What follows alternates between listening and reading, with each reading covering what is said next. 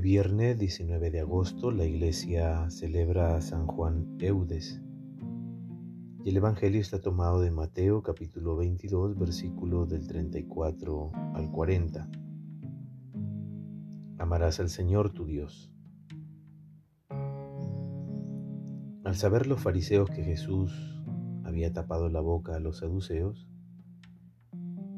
se reunieron alrededor de él y uno de ellos, doctor en la ley, le preguntó maliciosamente,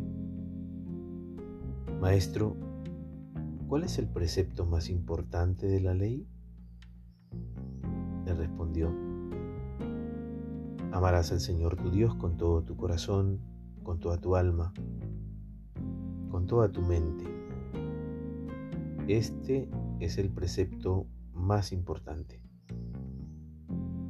pero el segundo es equivalente. Amarás al prójimo como a ti mismo.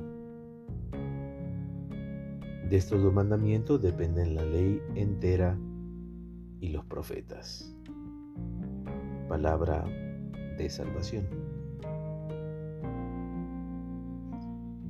El Evangelio de Mateo, al formular el mandato del amor, está haciendo una síntesis de la Torah sea, de la Biblia de los judíos o el Antiguo Testamento para nosotros. Plantea cuál debe ser el mínimo vital de toda la ley y las relaciones. Esto conlleva asumir una triple invitación.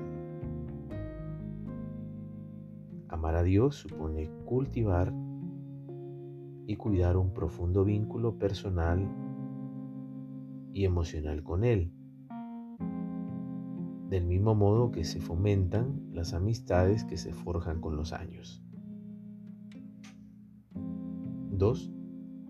Amar al prójimo, haciéndonos prójimos con todo ser humano que merece ser tratado como quisiéramos que ellos nos trataran a nosotros.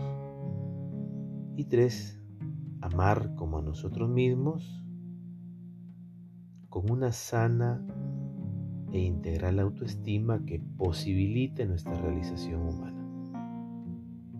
El Papa Francisco resignificó fraternidad eh, pastoral y teológicamente el horizonte de este mandato en el marco de la construcción de una fraternidad abierta, fratelli tutti, que permita reconocer, valorar y amar a cada persona más allá de la cercanía física, más allá del lugar del universo donde haya nacido o donde habita. Aprendamos a valorar la vida en todas sus formas. Hay que disfrutar del hecho de estar vivos. Y le decimos al Espíritu Santo, ven Espíritu Santo, enséñame a escuchar la música de la vida. Toca mis oídos espirituales para que aprendan a gozar esa canción que tú vas creando con cada cosa que me toca vivir. Ayúdame a apreciar todos los sonidos y también los silencios, porque también lo que me parece desagradable puede convertirse en parte de esa bella canción. Ven Espíritu Santo, ilumina mi vida para que no me encierre a llorar lo que me falta y lo que he perdido. No dejes que cierre mi corazón las cosas nuevas que quieres hacer nacer en mí. Ven para que me atreva a tomar ese nuevo camino que me propones cuando los demás caminos se han perdido.